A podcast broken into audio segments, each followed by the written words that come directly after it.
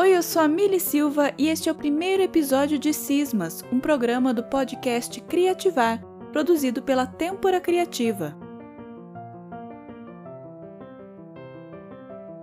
Neste episódio, falarei sobre as mudanças de comportamento provocadas pelas redes sociais e se excluir os seus perfis nessas redes é como uma morte virtual.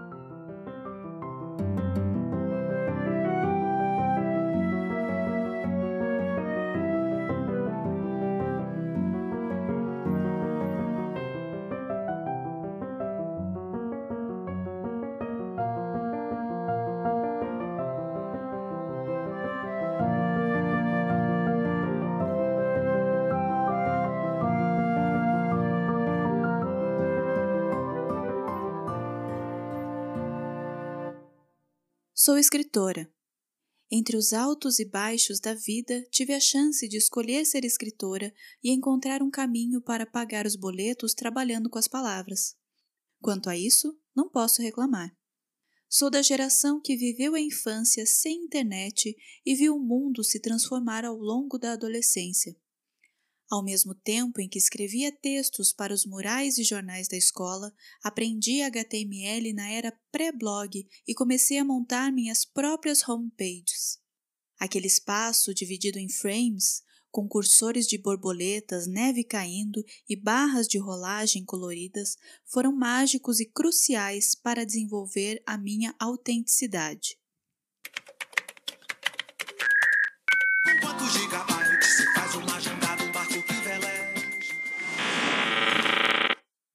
Havia, é claro, contadores de visitas nesses sites pré-blog e até mesmo nos blogs, mas nada comparado à exaustão provocada hoje por métricas, seguidores, curtidas e engajamentos. Antes das técnicas de SEO e das redes sociais, sites e blogs eram espaços de livre expressão que proporcionavam a todos autenticidade e liberdade tanto de forma quanto de conteúdo. Os criadores de conteúdos não eram avaliados ou se avaliavam por números, mas sim pela qualidade das relações que proporcionavam. Isso sim é um belo conceito de fama, não acha? Abandonamos muitos hábitos, como visitar blogs, buscar conteúdos diversos e se importar menos com números, tudo por causa das redes sociais. O argumento pode soar batido ou até mesmo conspiratório, mas ganha peso quando Jaron Lanier, desenvolvedor dos primórdios do Vale do Silício, conta como as redes sociais estão modificando nossos hábitos e a nossa relação com o mundo. Quantos gigabytes se faz uma jangada, um barco que veleja? Lanier é autor do livro 10 argumentos para você deletar agora suas redes sociais e, segundo ele, à medida que os algoritmos foram evoluindo para personalizar nossas buscas e feeds, mais vigiados e limitados nos tornamos dentro da internet. Esses grandes gênios da tecnologia dos quais tanto falamos transformaram o ideal de acesso ilimitado ao conhecimento humano em uma corrida frenética por atenção e, pior, nós a alimentamos todos os dias. Lanier chama as redes de máquinas boomer, uma sigla para Behaviors of Users Modified and Made into Empires for Rent, que significa comportamentos de usuários modificados e transformados em impérios para alugar. Simplificando, como as redes sociais estão ganhando dinheiro com o nosso trabalho enquanto nós estamos cada vez trabalhando mais.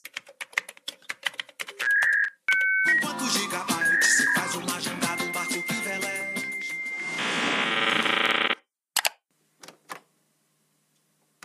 A Boomer é uma máquina com seis partes móveis. Eis um recurso para memorizar os seis comportamentos da máquina, caso você tenha que se lembrar deles para algum teste. A de aquisição de atenção, que resulta na supremacia do babaca. B de meter o bedelho na vida de todo mundo. C de comprimir conteúdo goela abaixo das pessoas. D. De direcionar o comportamento das pessoas da maneira mais sorrateira possível. E. De embolsar dinheiro ao deixar que os maiores babacas ferrem secretamente todas as outras pessoas. F. De multidões falsas e sociedade falsificadora. Um ótimo exemplo que o autor dá é o da obsolência dos tradutores. Em teoria, ferramentas como Google Translate em breve substituirão os tradutores pessoas, certo? No entanto, a questão é que a língua é um ente vivo e nenhuma IA, inteligência artificial, é capaz de acompanhar todas as mudanças, gírias e novas palavras que surgem em cada idioma. A verdade é que cada um de nós, quando usamos uma ferramenta de tradução, estamos alimentando a máquina, dando o nosso conhecimento para o Google sem receber nada em troca. Em outras palavras, o que nós, como sociedade, julgamos obsoleto, como a escrita para blogs, sites ou a busca de informações fora das redes sociais, nada mais é do que uma mudança massiva de comportamento. Até aí, tudo bem. A humanidade já passou por diversas mudanças de comportamento ao longo da história. O problema é que o objetivo dessas mudanças é nos deixar mais tristes e enriquecer os gigantes do Vale do Silício.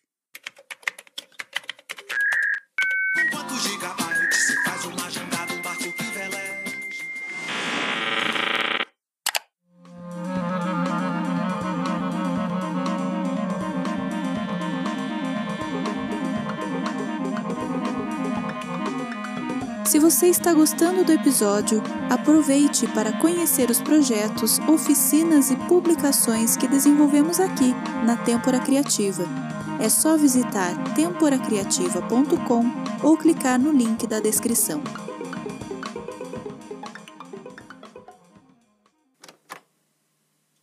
Nós modificamos o comportamento uns dos outros o tempo todo e isso é bom, afinal, só uma pessoa insensível ou indiferente não mudaria seu modo de agir em função de como o outro reage.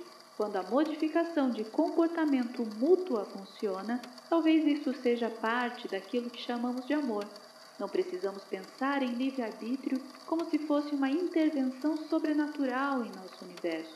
Talvez o livre-arbítrio exista quando nossa adaptação ao outro e ao mundo ganha uma qualidade excepcionalmente criativa.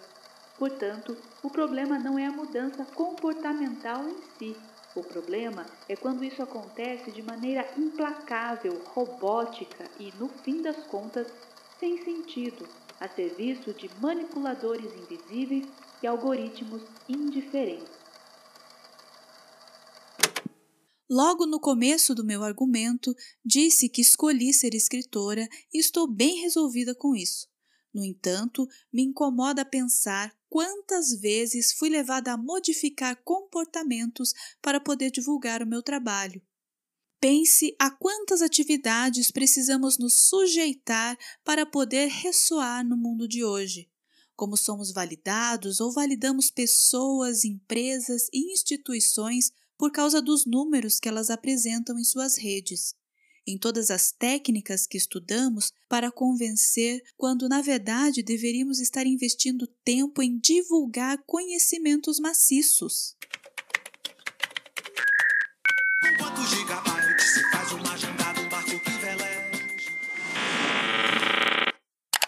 Se você, assim como eu, quer divulgar o seu trabalho nesse mundo atribulado, logo perceberá que deletar suas redes sociais significa ser esquecido.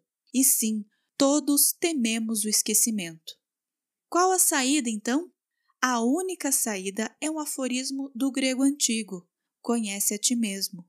Conhecer como você se relaciona com a tecnologia e compreender o quanto ela te afeta é a única forma de viver bem hoje. Leia, estude e encontre as suas maneiras de escapar das redes sociais. como eu. Apesar de não deletar as minhas redes sociais, eu passei a produzir muito mais conteúdo fora delas, porque é essa a comunicação que eu, como escritora, escolhi desenvolver. E se escutar uma voz interior ou levar em consideração uma paixão por ética ou beleza proporcionasse um trabalho mais importante a longo prazo, mesmo que considerado menos bem-sucedido no momento, e se atingir profundamente um pequeno número de pessoas for mais importante do que atingir todo mundo com nada? Já pensou que loucura seria?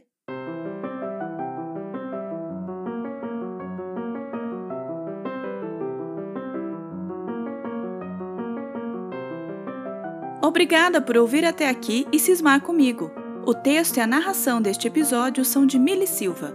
Já a música tema e a edição são de Cássio Menin.